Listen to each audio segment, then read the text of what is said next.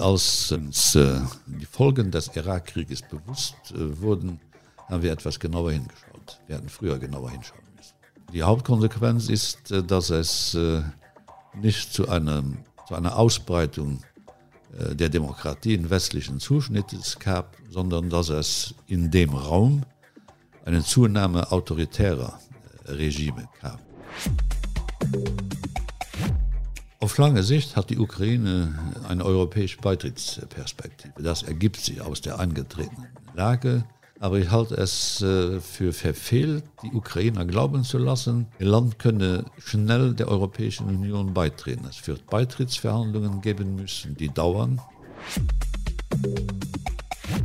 Wir haben heute einen ganz besonderen Gast im Wortwechsel-Podcast. Er war von 1995 bis 2013 Premierminister von Luxemburg und von 2014 bis 2019 Präsident der Europäischen Kommission. Herzlich willkommen, Jean-Claude Juncker. Hallo. Normalerweise haben wir in diesem Podcast äh, unsere Korrespondentinnen und Korrespondenten zu Gast, die uns äh, Sachverhalte aus der Außenpolitik erklären. Aber heute haben wir eine Ausnahme gemacht, äh, weil Sie eben ein Politiker sind, der über die letzten 20 Jahre an entscheidenden Momenten an der Macht war, äh, in verschiedenen Funktionen und auch eben vor 20 Jahren, als äh, der Irakkrieg begann, der Anlass unseres heutigen Gespräches. In der Nacht vom 19. auf den 20. März 2003 begann die amerikanische Bombardierung von Bagdad und damit ein Krieg, der sehr große Konsequenzen hatte. Um zu verstehen, wie es dazu kam, Sollten wir vielleicht noch mal kurz auf äh, ein anderes Datum gehen, den 11. September 2001. Sie waren damals Premierminister. Wie haben Sie diesen Tag und die darauffolgenden Tage erlebt? Dieser Anschlag in New York und auf das äh, amerikanische Verteidigungsministerium Pentagon hat äh, eine neue Etappe der Weltgeschichte eingeleitet. Zum ersten Mal seit Menschengedenken wurde wurden die Vereinigten Staaten auf ihrem eigenen Territorium bedroht, nicht nur durch Worte, sondern auch durch diesen verheerenden Angriff. Dies hat äh, zu vielfältigen Reaktionen weltweit äh, geführt. Er hat an dem Tag äh, viele Kontakte mit anderen europäischen Regierungschefs und unsere erste Sorge war die, ob man den durch die Attentate äh, losgetrampelten Kampf zwischen liberaler Demokratie und äh, nicht national identifizierbarem Terrorismus auf das Gebiet der Vereinigten Staaten beschränken, einhängen könnte. Ich weiß noch, dass wir auch hier in Luxemburg äh, vielfältige Maßnahmen zum Schutz äh, militärischer und wichtiger ziviler äh, Infrastrukturen äh, verstärkten, weil die Gefahr doch die war, dass äh, der islamische Staat äh, und die Kräfte, die hinter diesem, dieser Terrorgruppe äh, islamischer Staat äh, äh, stehen, ob man diese Angriffe abwehren könnte.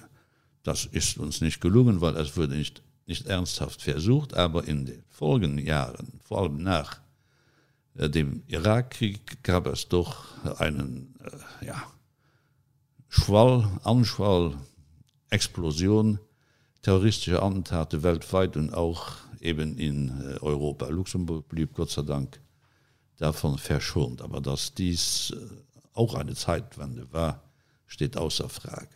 Al-Qaida damals ja noch, äh, Osama bin Ladens äh, Terrorvereinigung. Später ist ja dann der Islamische Staat da auch aus den äh, ja aus dem äh, aus den Hinterlassenschaften ähm, hervorgegangen. Die Amerikaner haben ja damals im September oder, oder nach dem, dem Anschlag im September sehr schnell reagiert. Es gab schon im Oktober 2001 eine US-Intervention in Afghanistan. Sie haben die damals ja unterstützt. Ich habe äh, diesen militärischen Eingriff in, in Afghanistan äh, unterstützt, äh, weil es mir eine angemessene Reaktion auf das vorgefallene Äh, erschien. Es gab übrigens damals weltweit kaum Protest gegen äh, die Militäroperation, um mich mal in putinscher Sprache auszudrücken, äh, der Amerikaner. Das war kein Fehler. Das war, wie gesagt, eine angemessene Reaktion. Aber es ist immer einfach, einen Krieg zu beginnen. Es ist außergewöhnlich schwierig, sich wieder aus äh, der Kriegslogik äh, zu befreien. Der Abzug der Amerikaner und auch einige Europäer aus Afghanistan hat ja gezeigt, dass äh, eine Kooperation, die vornehmlich militärische Formen annimmt, nicht der richtige Weg äh, zur Konfliktbegradigung sind, aber das erschien mir damals äh, nuancenlos, sage ich das auch heute noch angemessen. Es hat ja 20 Jahre, 20 lange Jahre gedauert, bis dieser Rückzug kam. Als er dann passiert ist, im August 21, war es ja auch verheerend. Also wir erinnern uns an die, die Zustände in Kabul, wo die Menschen verzweifelt versucht haben, irgendwie noch einen, einen Flieger zu bekommen, die Einheimischen, die mit den, äh, mit den Amerikanern zusammengearbeitet hatten. Das war ja wirklich eine verheerende Bilanz. Dieser Krieg und auch die Umstände, unter denen Amerikaner und andere sich auf Afghanistan zurückgezogen haben, äh, war eine einzige Katastrophe, weil die angepeilten Ziele grundsätzlicher Natur wurden in keinerlei Weise äh, erreicht, obwohl Amerikaner als auch vornehmlich Europäer versuchten auch die Af der afghanischen Zivilgesellschaft neue Perspektiven äh, zu verschaffen. Das ging auch äh, jahrelang gut. Kinder konnten wieder zur Schule, Frauen äh, verfügten plötzlich über die normalen Rechte, die Frauen Menschen überhaupt in der Welt für sich beanspruchen äh, können, aber die Taliban sind über Nacht unerwarteterweise wieder zurück an die Machthebel äh, gelangt. Damit hat niemand äh, gerechnet. Unter dem Strich hat sich dieser Afghanistan-Einsatz äh, der Amerikaner und viele Europäer nicht gelohnt. Dann war sehr bald klar, dass es eben auch auf einen weiteren Irakkrieg hinauslaufen würde. Sie waren ja damals auch im äh, Weißen Haus das eine oder andere Mal im direkten Gespräch mit George Bush, dem damaligen US-Präsidenten. Haben Sie versucht, ihn von diesem, äh, von diesem Plan abzubringen? Er hat mir beteuert, dass es diesen Plan nicht gäbe. Ich war einige Monate vor Ausbruch des Irakkrieges in Washington auch im Weißen Haus und ich habe ihn gefragt, was passiert denn jetzt? Und er hat gesagt, wenn es Invasionspläne gäbe, würde ich dich jetzt ins Nebenzimmer bitten und dir die Einsatzpläne zeigen. Er ist dann auch mit mir ins Nebenzimmer. Es war ein äh, Tisch zu sehen, auf dem kein Blatt Papier lag, also auch keine Einsatzpläne. Wenn die Amerikaner damals schon Monate vor dem Krieg über derartige Pläne verfügt hätten, glaube ich auch nicht, dass er mir das äh, gezeigt hätte. Er hat das nicht gezeigt. Ich hatte dann äh, ein Gespräch mit ihm über der doch sich fühlbar anbahnende, über den sich äh, fühlbar anbahnenden Konflikt äh, geführt und habe ihn auf die regionalen Aspekte eines derartigen Einsatzes aufmerksam äh, gemacht und habe ihn und mich vor allem mit der Frage beschäftigt, was passiert dann nachdem dieser Irakkrieg Krieg losgetreten worden wäre. Und dann hat er mich gebeten, den CIA-Chef zu sehen im Hauptquartier der CIA. Tennetis, der Mann damals, der ist äh, äh, sich gut erinnern in Erinnerung, weil er bei dem Auftritt von Außenminister Paul vor dem Sicherheitsrat der Vereinten Nationen direkt in der zweiten Reihe hinter Paul saß. Und ich habe dem dieselbe Frage gestellt. Und er hat diesen unwahrscheinlichen Satz äh, quasi aus der Hüfte äh, geschossen. Gesagt, nämlich, dass nach dem Einmarsch die amerikanischen Truppen begrüßt werden würden von allen. Und äh, was die Führungsfrage in Afghanistan und im Irak später jetzt im Kontext des Irakkrieges anbelangt, hat er gesagt, als ich fragte, wer soll denn dieses Land Irak nach dem äh, äh, Wegfall von Saddam Hussein äh, regieren, hat er gesagt, we'll put someone there. Wir finden jemanden, der das macht. Das haben die nicht äh, gefunden und diese eigentlich alles niedertrampelnde Arroganz. Wir kommen und wir schaffen Ordnung, und dann funktioniert eine neue Demokratie in der arabischen Welt, dieser Satz ist ohne Folgen äh, geblieben. Sie haben Paul ähm, erwähnt, also nur mal zum Kontext, das war der äh, damalige Außenminister, ja. der dann, äh, um die äh, Welt zu überzeugen, dass es also jetzt einen, einen Einsatz im Irak geben müsste, der dann äh, vor den Vereinten Nationen vermeintliche äh, Beweise äh, präsentiert hat, dass äh, es im Irak eben Massenvernichtungswaffen geben würde. Wie sich nachher herausstellt, war das äh, nicht wirklich fundiert, äh, sondern das war äh, im Endeffekt äh, zusammenfabriziert. Das bleibt ein insgesamt erstaunlicher Vorgang, weil auch in Europa war die Überzeugung damals durch die, dass Saddam Hussein über Massenvernichtungswaffen verfügen würde. Er hatte die ja auch auf dem eigenen Territorium mehrfach zum Einsatz gebracht, auch Giftgasattacken im Norden des Iraks waren jedermann in lebendiger Erinnerung. Und das haben alle geglaubt. Als dann aber Blix, der Inspekteur der internationalen äh, Energieagentur meldete, es gibt diese äh, Waffen nicht, weil die wurde nach dem Kuwaitkrieg eigentlich unter internationaler Aussicht zerstört, vernichtet, äh, hätte der Reflex einsetzen müssen, wir können nicht einfach äh, im Irak äh, einfallen. Und wir waren auch Luxemburger, Deutsche, Franzosen, Belgier, in der ersten Front derer anzutreffen, die sich gegen diesen Krieg äh, wehrten. Zu Recht, wie ich in der Folge der Ereignisse äh, darstellte. Es gab ja damals auch sehr große Proteste. Und Paul hat im Übrigen äh, auch Jahre danach äh, eingestanden, dass das eigentlich eine vorfabrizierte äh, falsch Fehlinformation war. Also derjenige, der von Bush in den Sicherheitsrat geschickt würde, um die argumentative Plattform vorzubereiten, von der aus sich dann die Rechtfertigung für den Irak-Einsatz ergab, er dann selbst zugeben müsste, das war äh, fake. Ist doch schlimm, wenn die sich selbst führende Macht des Westens zu derartigen äh, grenzwertigen Methoden zurückgreift. Es gab ja, äh, wie Sie sagten, im Kontext äh, Afghanistan-Krieg sehr wenig Proteste, allerdings äh, in der Zivilgesellschaft, auch hier in Luxemburg, sehr viele Proteste gegen den Irakkrieg, der ja auch völkerrechtswidrig äh, letzten Endes war. Ähm, wie bewerten Sie diese Proteste oder wie haben Sie die damals auch äh, gesehen?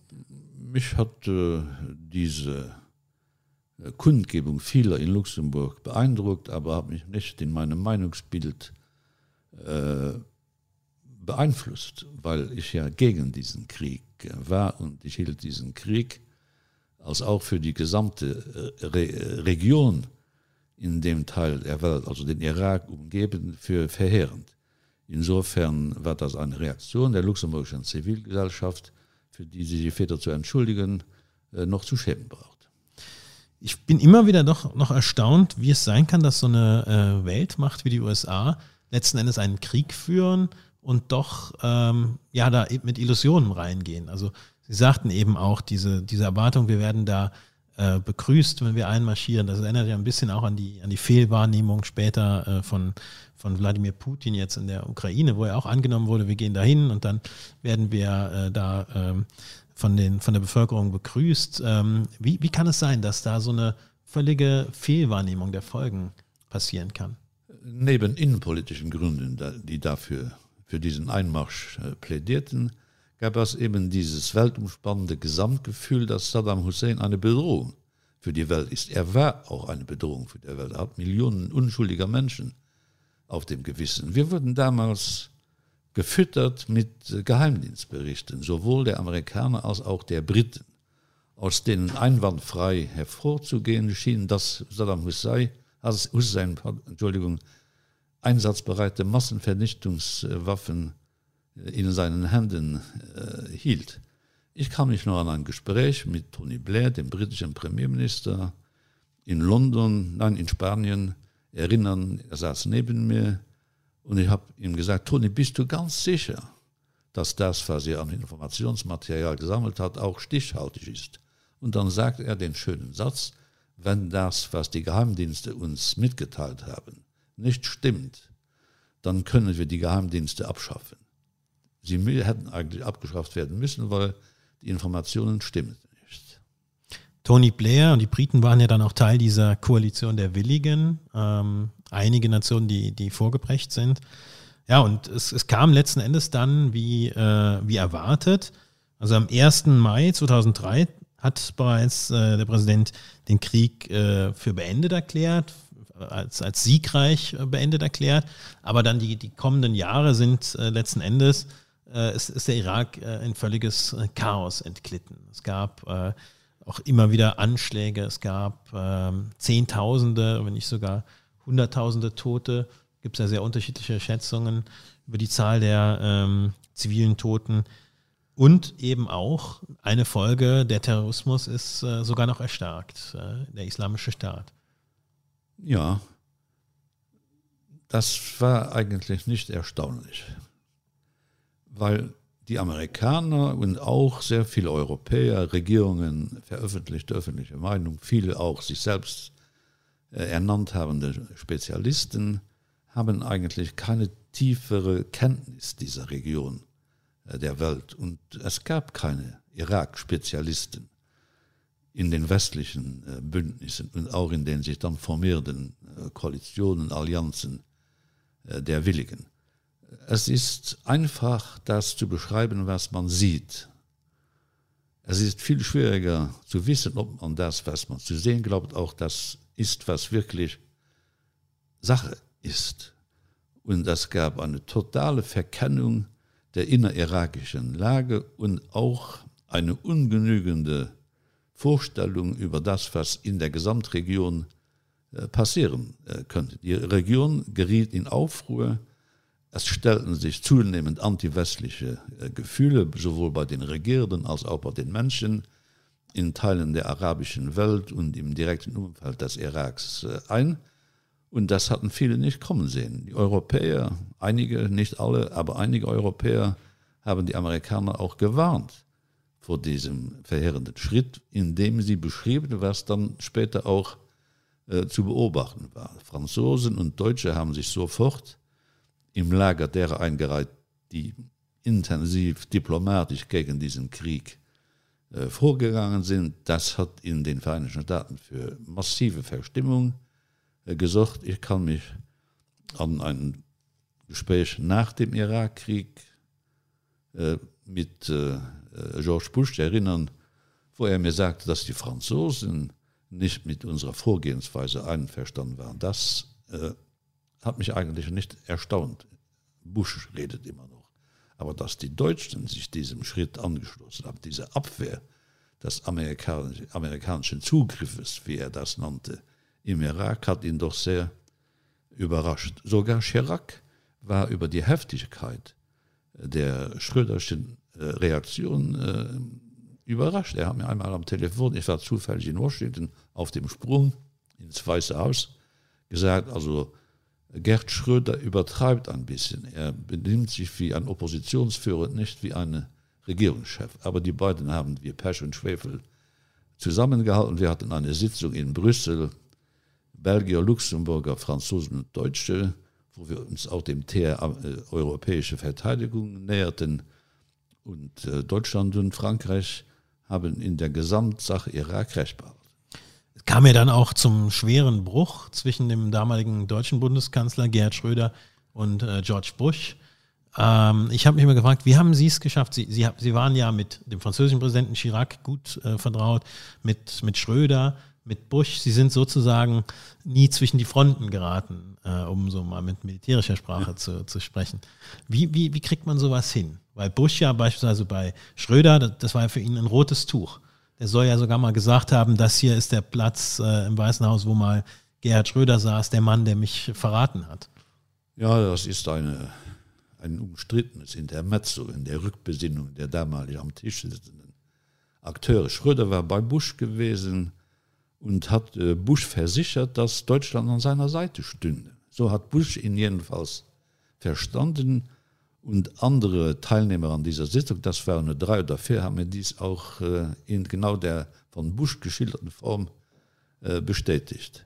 Es gab in Deutschland äh, massiven Druck auf die Bundesregierung sich diesem Kriegsgeschehen in den Weg zu stellen. Das hat Schröder letztendlich auch gemacht, aber es gab in Europa viele Stimmen. Portugal, Großbritannien, die ost- und mitteleuropäischen angehenden neuen Mitglieder der Europäischen Union haben diesen Einsatz äh, wenn nicht begrüßt so doch äh, positiv äh, toleriert, was auch in Europa zu erheblichen Spannungen geführt hat, weil äh, Chirac während eines Europäischen Rates, zu dem diese neuen Mitglieder, die noch nicht Mitglieder waren, eingeladen waren, den Satz gesagt mit krimineller Stimme, die neuen Mitglieder sind schlecht erzogen, weil die wissen hier nicht zu einzuteilen, was Solidarität mit den Amerikanern heißt und was Solidarität mit den Amerikanern nicht heißt. Dieser Konflikt innerhalb der Europäischen Union wurde angefacht durch einen Minigipfel, der auf den portugiesischen Azoren stattfand, äh, vom portugiesischen Premierminister Barroso organisiert. Und äh, dort wurde dieser Krieg in letzter Instanz entschieden. Weil dieser Konflikt sich in Europa immer mehr äh, ausbreitete, es eigentlich einen Nichtdialog zwischen Amerikanern und den kriegsunwilligen Europäern äh, anbahnte, hatte ich unter luxemburgischem Vorsitz. 2005, also ein paar Jahre später, weil es dieses Stillschweigen in den transatlantischen Beziehungen gab. Also Vorsitz als, im, als äh, Ratsvorsitzender der EU. Ja Äh, nach Brüssel eingeladen, damit er sich mal mit seinen europäischen Kollegen austauschen könnte. Chirac und Schröder haben diesen Schritt, meinen Schritt, nicht sehr begrüßt. Bush kam auch mit mulmigem Gefühl in diese Sitzungen, aber es hat trotzdem zu einer Begradigung der massiven äh, Differenzen zwischen äh, Amerikanern und Europäern äh, beigetragen. Aber wieso schafft man sowas und wieso muss man das schaffen? das hat man hat damit zu tun dass man als luxemburger als kleiner luxemburger im gespräch mit den großen der welt größere ohren braucht als die großen staatenlenker man muss mehr sehen man muss mehr hören man muss mehr fehlen man muss mehr intuitiv äh, verstehen man muss mehr wissen auch äh, äh, aus vielen gesprächen ableitend wie die gefühlslage die Befindlichkeit außerhalb Europas ist. Das können Europäer besser als Amerikaner und die Luxemburger besser als die meisten Europäer, weil wir klein sind und große Ohren haben. In jenen Jahren gab es ja äh, mit dem russischen Präsidenten, der schon äh, Ende 99 ins Amt kam, ja noch äh, relativ guten Umgang. Ähm, jetzt mal äh, weg von den USA hin zu dem der, der zweiten großen Weltmacht, die so in den vergangenen 20 Jahren die Geopolitik dominiert hat, äh, geht. Also nach Russland. Sie, Sie kennen Wladimir Putin auch äh, sehr lang. Ich weiß nicht, wann Sie sich äh, zum ersten Mal begegnet? Im Januar 2000. Januar 2000. Er war ja, glaube ich, äh, Silvesterabend 99 von Boris Jelzin äh, intronisiert worden. Ähm, das waren ja relativ hoffnungsvolle Jahre eigentlich so im, im, äh, im Verhältnis zwischen dem Westen und Russland damals. Der europäische Kontinent hat gute 90er Jahre erlebt, weil damals alle dachten und das war auch so, dass der kalte Krieg vorbei sei und dass wir jetzt äh, die Friedensdividende äh, genießen äh, könnten. Äh, ich kann mich noch erinnern an eine Rede von äh, Wladimir Putin im Deutschen Bundestag 2001, wo er als er den Satz aussprach, der kalte Krieg ist vorbei, mit Standing Ovations bedacht äh, wurde. Und ich habe mich in all den Jahren öfters mit ihm getroffen, sehr oft unter vier Augen, weil er der deutschen Sprache mächtig ist und hatte eigentlich ein positives Grundgefühl, weil ich mir dachte, ja, ja, tatsächlich haben sich die Zeiten geändert. Russland ist ein Partner, auch ein Sicherheitspartner, Äh, der westlichen Allianz, äh, der Amerikaner, der Europäer, der Kanadier geworden. Mit dem kann man Zukunftsgestaltung im Sinne aller Menschen dieser Welt äh, in Angriff nehmen. Das zeigte sich auch immer wieder bei vielen Sitzungen, die ich hatte, die wir als Europäer mit ihm hatten. Gekippt ist das Ganze 2007, 2008. Da fiel mir im Gespräch mit dem russischen Präsidenten doch auf, dass es in seiner Art und Weise die Probleme der Welt zu beschreiben immer mehr antiwestliche Zwischenzungenschläge gab. Ich habe das am Anfang eigentlich nicht so übermäßig ernst genommen, weil Obama hatte dann ich weiß nicht mehr genau wann erklärt, Russland wäre keine Großmacht, sondern eine regionale Macht. Das hat Putin, wie er mir sagte, sehr übel genommen, weil Russland möchte auf gleicher Augenhöhe behandelt werden wie die, wie die Chinesen und wie die Amerikaner. Diese gleiche Augenhöhe gab es damals nicht, weil Russland war auch nach den ähm, turbulenten Jelzin Jahren wirtschaftlich schwach. Er krabbelte sich langsam, aber nicht schnell genug und dann kam dieser verbale Querschlag aus Washington. Russland ist eine regionale Macht und keine Weltmacht dazu, so dass äh, Putin anfing, auch weil der Westen viele Versprechen nicht honoriert hatte, kam es zu einem Gedanken. Äh, umtausch an Gedankenauswechsel eigentlich aus der angestrebten Freundschaft mit dem Westen. Damals gab es sogar die Idee, Russland in die NATO aufzunehmen, entstand Unbill dem Westen äh, gegenüber. Wer ist, dass einige Versprechen des Westens nicht vollumfänglich eingelöst wurden? Unwahr ist, dass wir vor allem die Großen dieser Welt den Russen versprochen hätten, die NATO nicht nach Ost- und Mitteleuropa auszudehnen. Das wurde nie schriftlich versprochen. Es gab einige Außenminister, die das äh, so behaupteten, aber eine offizielle Einlassung der NATO in der Beziehung gab es nicht. Diese Ausdehnung der NATO auf den Wunsch der Ost- und Mitteleuropäer nicht, weil die NATO unbedingt in Ost- und Mitteleuropa präsent werden wollte, wurde entsprochen. Und äh, das hat äh, Putin sehr geärgert. Diese Frage, ähm, inwiefern ist der Westen mitverantwortlich auch mit der NATO-Ausdehnung, ist ja jetzt im, im vergangenen Jahr, wir haben jetzt mehr als ein Jahr Krieg in der Ukraine, keinen kalten, sondern heißen Krieg. Da ist diese Frage natürlich immer wieder auch kontrovers ähm, diskutiert worden. Ähm, es gibt aber durchaus äh, auch äh, sehr kluge Leute, die da äh, selbstkritisch sind äh, in, in, Richtung Westen, bis hin zu Papst Franziskus.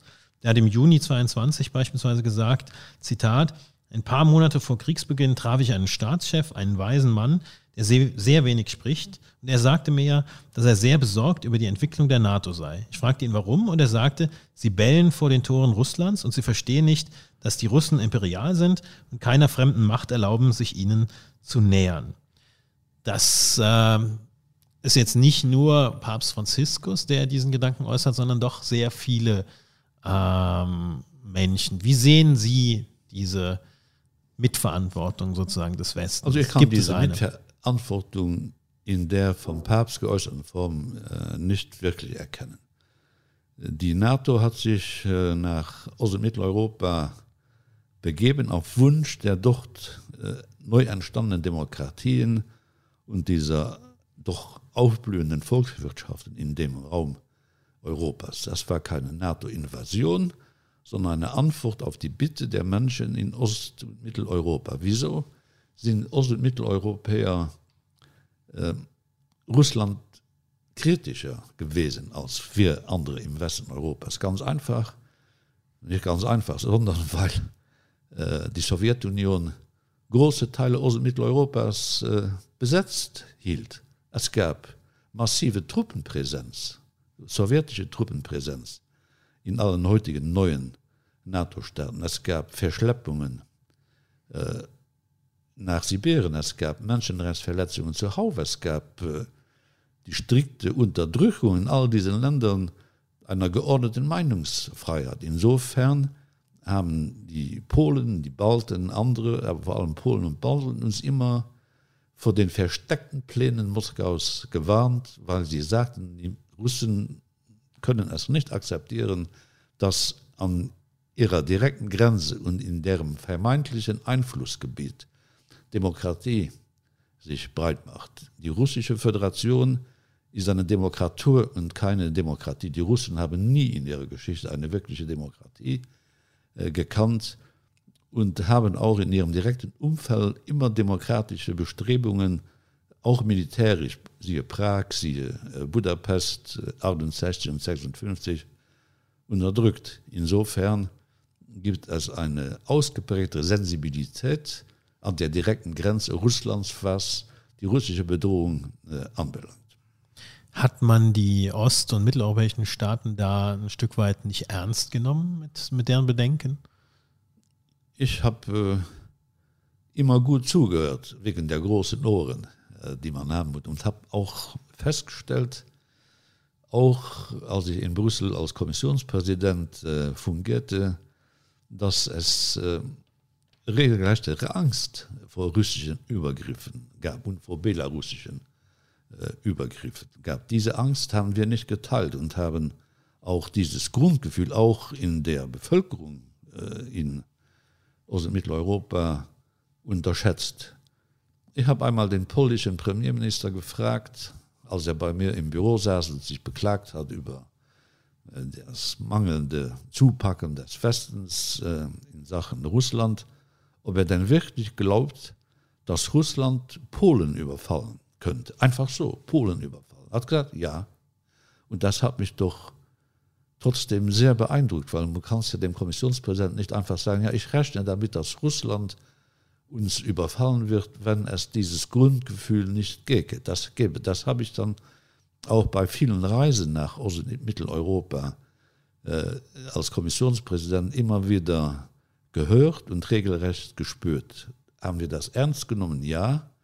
Haben wir das auch militärisch ernst genommen? Nein. Wir haben das politisch als Stimmungsbild mit äh, eingebaut in unsere Denke, aber wir haben militärisch daraus keinerlei Folgen gezogen. So zwar, dass überall im Westen massiv abgerüstet wurde. Ich habe das sehr begrüßt, weil ich Aufrüstung auf Dauer für nicht einen friedenssichernden äh, Weg äh, halte.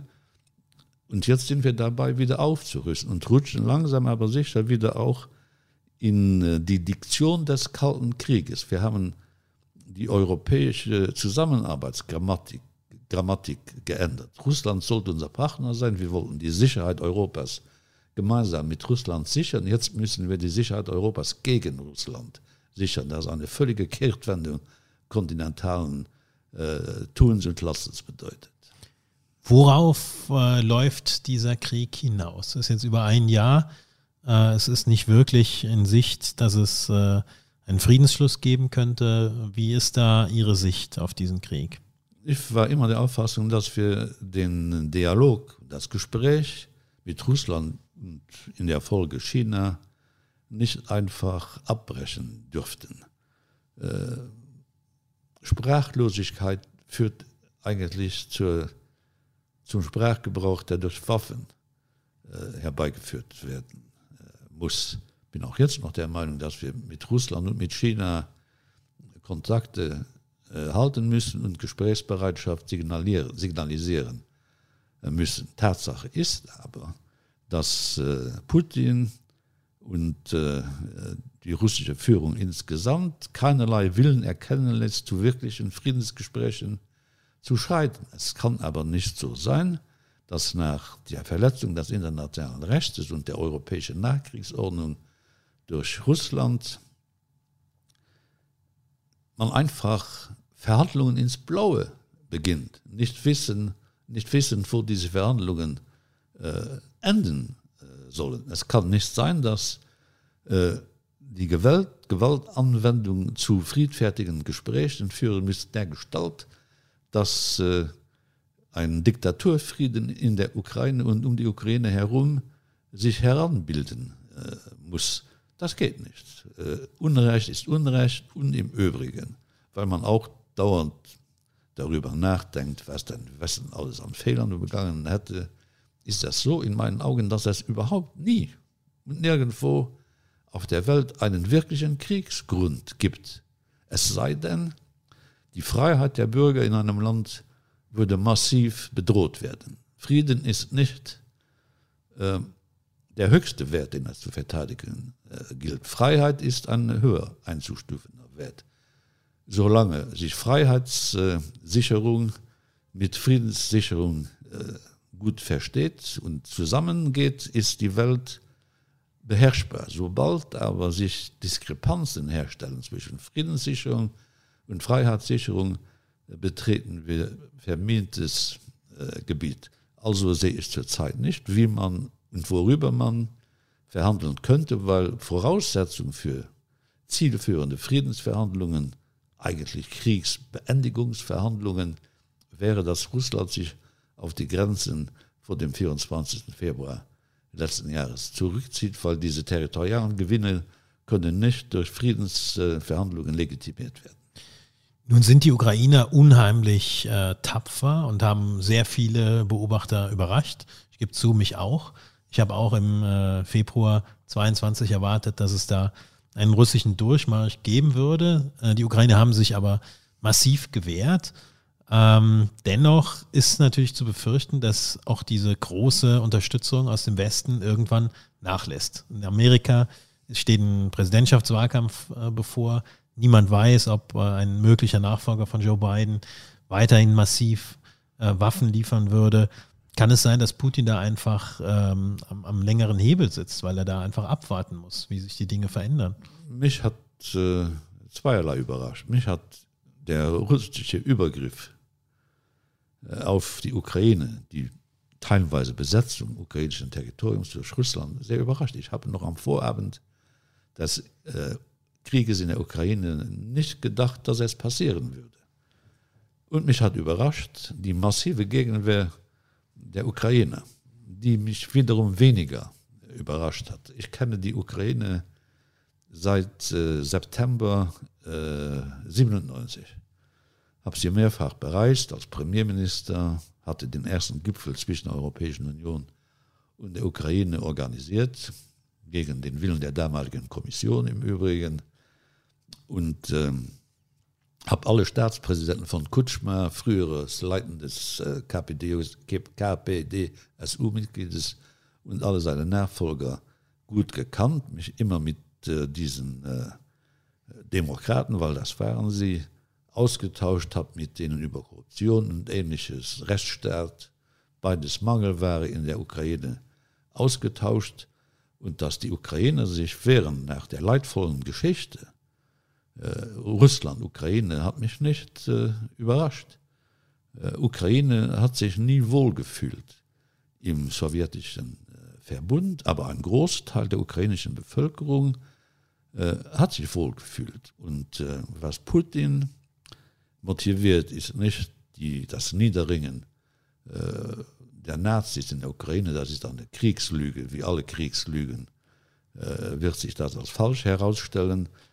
Er hat äh, sehr darunter gelitten dass die sowjetunion sich aus der weltgeschichte verabschiedet hat das hat er mir auch offen bekannt dass dies ein schwarzer tag für russland gewesen wäre als die sowjetunion sich 91 war das wenn ich mich entsinne auflöste. Und in Teilrepubliken sehr viele, was zur Folge hatte, dass Millionen von Russen außerhalb Russlands in von Russland unabhängig gewordenen Teilrepubliken der früheren Sowjetunion lebten und äh, leben. Und dass es doch diesen Wunsch gibt, ins Mutterland zurückzukehren, ist unverkennbar, ist aber nicht hinnehmbar, weil die Unabhängigkeit dieser früheren Sowjetrepubliken wurde im Regelfall per Volksbefragung in den von ihr betroffenen Gebieten äh, eingeführt. Insofern gibt es keine Erklärung für Krieg, die hinnehmbar wäre. Es gibt zurzeit 60 weltweite bewaffnete Konflikte, über die reden wir in Europa nicht, weil das scheint uns äh, in unverdächtiger Ferne uns nicht betreffend abzuspielen, während die Ukraine uns näher steht, was nicht erstaunlich ist, aber was trotzdem bemerkenswert ist, weil es gab ja auch diesen furchtbaren äh, Jugoslawienkrieg in den 90er Jahren, hunderttausende Tote, äh, Vergewaltigungen, äh, Menschenrechtsverletzungen. Das hat uns damals sehr schnell vergessen lassen, dass Krieg auch in Europa entstehen kann. Und es redet ja heute niemand mehr vom Jugoslawienkrieg. Der dauerte aber bis 1999. Das ist noch nicht so lange her. Wir erinnern uns aber nicht mehr daran. Und die Befürchtung wäre, dass wenn wir in Sachen Ukraine nicht adäquat reagieren, dass ein ähnliches Vergessen sich wieder einstellen äh, könnte. Und das ist ja jetzt schon absehbar, dass es in Teilen der europäischen Gesellschaft und auch in Teilen der politischen Gesellschaft in Amerika Absatzbewegungen von, dem, von der Unterstützung für die Ukraine gibt. Das darf aber nicht passieren. Abschließend, Sie waren ähm, Kommissionspräsident der EU, Sie haben sich da mit der Ukraine befasst. Damals war es, glaube ich, noch in weiter Ferne, dass äh, äh, ein, ein Beitritt äh, zur EU mal wirklich greifbar sein würde. Wie stehen Sie jetzt dazu? Wie ist aus Ihrer Sicht die Perspektive, die EU-Perspektive für die Ukraine? Ich glaube, aus gegebenen Gründen braucht die Ukraine eine äh, Beitrittsperspektive. Aber ich bin sehr verstimmt über die Unvorsichtigkeit vieler auch im Westen handelnden Politiker, die der Ukraine einen schnellen Beitritt in Aussicht äh, stellen. Das sehe ich nicht.